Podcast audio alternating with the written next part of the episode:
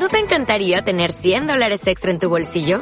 Haz que un experto bilingüe de TurboTax declare tus impuestos para el 31 de marzo y obtén 100 dólares de vuelta al instante. Porque no importa cuáles hayan sido tus logros del año pasado, TurboTax hace que cuenten. Obtén 100 dólares de vuelta y tus impuestos con 100% de precisión. Solo con Intuit TurboTax. Debes declarar para el 31 de marzo. Crédito solo aplicable al costo de la presentación federal con TurboTax Full Service. Oferta sujeta a cambios o cancelación en cualquier momento. Nos acompaña Miriam González, abogada, experta en Derecho Comunitario. Miriam, ¿qué tal? Muy buenos días. Hola, buenos días. ¿qué Eh, tal? hemos llamado a Miriam para comprender un poco en qué momento está todo este culebrón del Brexit después de que el Parlamento británico ayer volviera a rechazar convocar elecciones y cerrará hasta el próximo 14 de octubre. Miriam, cuéntenos en qué momento estamos, porque ya muchos de nosotros estamos más que perdidos.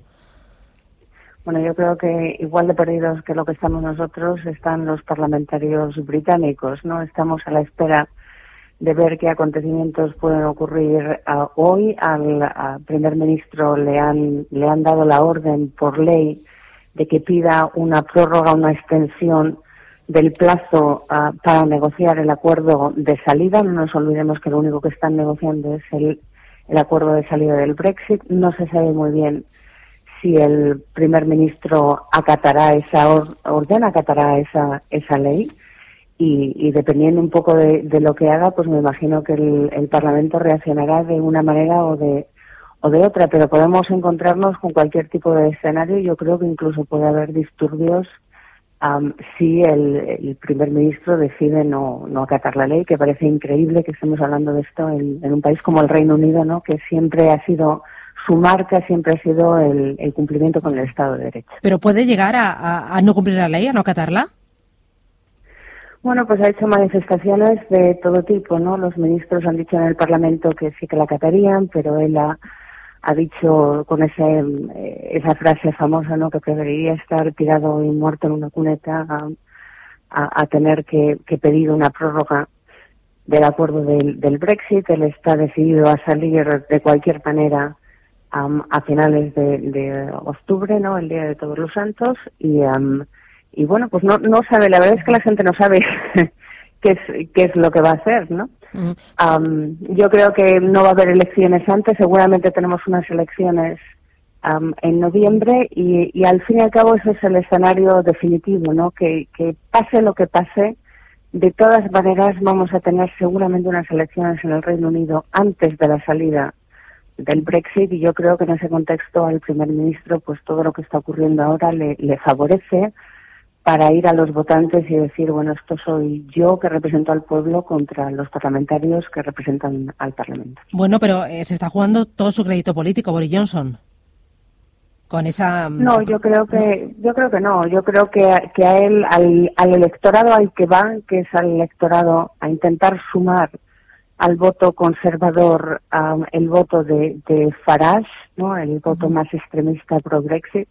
Yo creo que lo que está ocurriendo ahora, pues puede favorecerle electoralmente. De todas maneras, es muy difícil incluso hacer predicciones con respecto a esas elecciones porque depende un poco de lo que de lo que logren coordinar todos aquellos partidos que son el resto que están en contra de un Brexit sin acuerdo. Y en el Reino Unido que tiene un sistema electoral mayoritario es muy difícil hacer acuerdos tácticos o sea que que es posible que se logren unir pero pero bueno tiene, tiene dificultad política y, técnica. Y claramente si se enfrenta los conservadores y, y el voto de Farage unidos y, y el resto, los que están contra un Brexit sin acuerdos separados, pues ganarían los que están a favor de, del Brexit más extremo.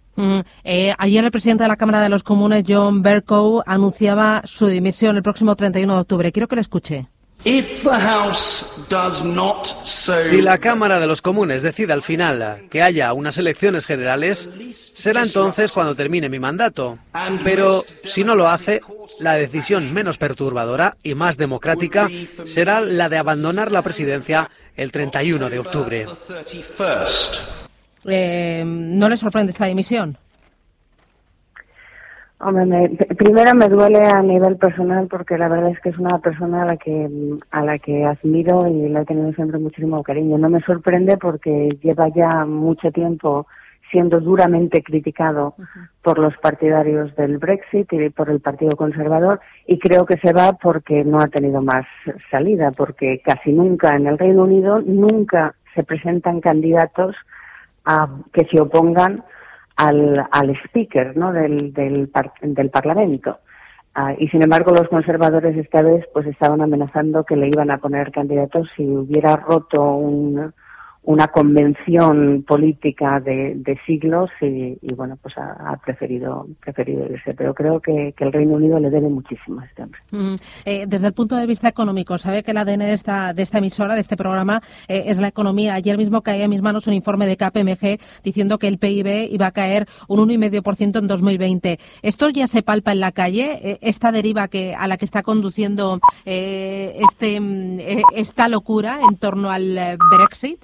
Eh, el coste que le está eh, suponiendo ya eh, a los ciudadanos en consumo, en inversión, en empleo, en, tema de, vivienda. ¿Esto se palpa? ¿Le duele al ciudadano? Bueno, yo creo que se, vislumbra más que se palpa en algunos sectores y en otros no.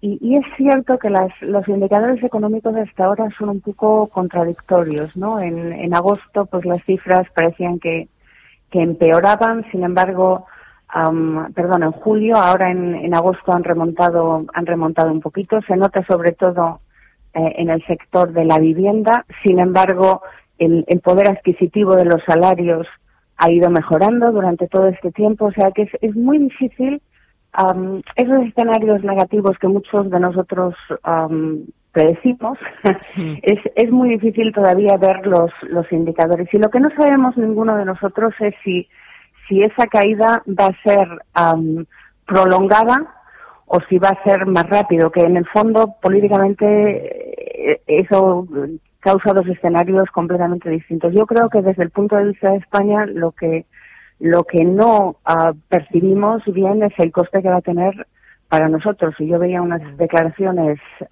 ayer, creo que era de, de la ministra Reyes Maroto diciendo que, que, bueno, pues que estábamos preparados para un Brexit ah, hostil y sin acuerdo, que es lo que seguramente vamos a tener, y realmente creo que España no está ni preparada para ese coste económico y sobre todo no está preparada para ese coste político, ni toda Europa está preparada para ello. Miriam González, abogada, experta en Derecho Comunitario, gracias por este análisis. Eh, que tenga buen día. Gracias. Gracias. Adiós.